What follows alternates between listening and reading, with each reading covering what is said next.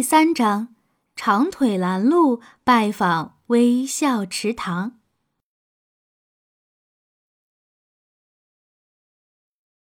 长腿拦路一直盯着水貂比利和水獭小乔，直到他们消失在欢笑小溪里。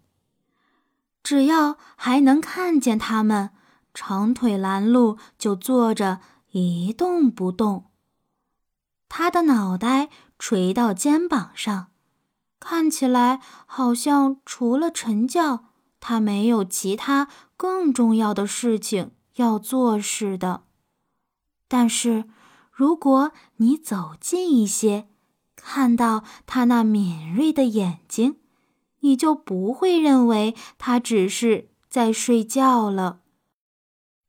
在确信那两个小家伙。完全消失后，他就马上伸了伸自己的长脖子，这立刻让他比之前差不多高大了两倍。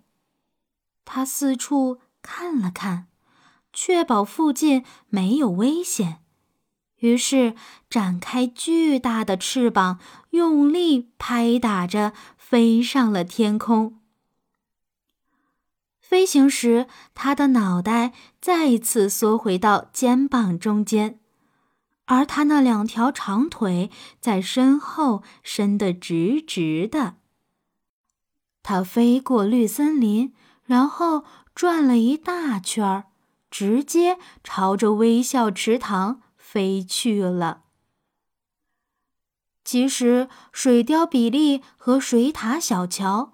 并没有像长腿拦路想的那样离开欢笑小溪，他们没有走远，而是躲在一个能看得到长腿拦路的地方。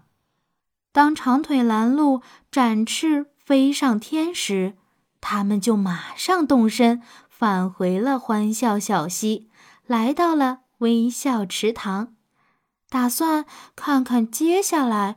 会发生什么事？他们很清楚，长腿拦路会飞到微笑池塘，因为他想抓住青蛙爷爷做早餐。事实上，水獭小乔和水貂比利并不想让青蛙爷爷受到任何伤害，他们只是想吓唬一下青蛙爷爷。和其他许多人一样，他们两个做事从来不管不顾，考虑也不周全。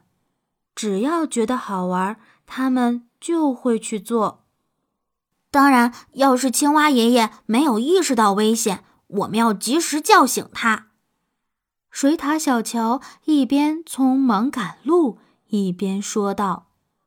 当青蛙爷爷睁开那双圆鼓鼓的大眼睛，正好发现长腿拦路准备吞掉自己时，样子肯定特别有趣。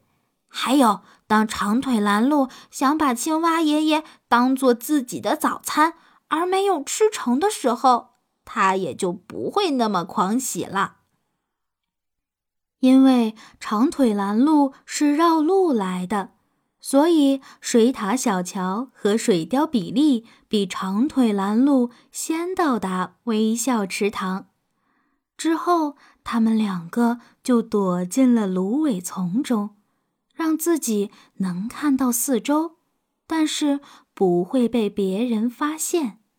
青蛙爷爷和我离开的时候一样，还在睡呢。水貂比利低声说道。果然，青蛙爷爷坐在一片又大又绿的睡莲叶子上，眼睛紧闭着。至少在他们两个看来，青蛙爷爷的眼睛是闭着的。而此时，麝香鼠杰利就坐在自己的房顶上，他正忙着打开一个淡水阁，似乎一点儿也不关心。其他的事情，不过事实上，他正注视着周围的情况。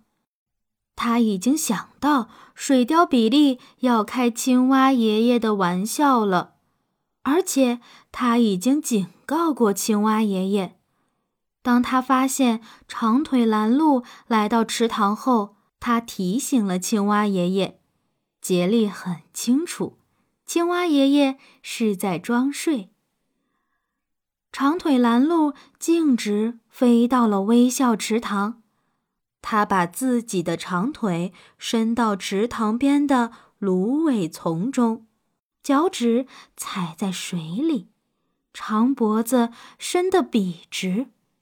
这样一来，他能看到整个微笑池塘。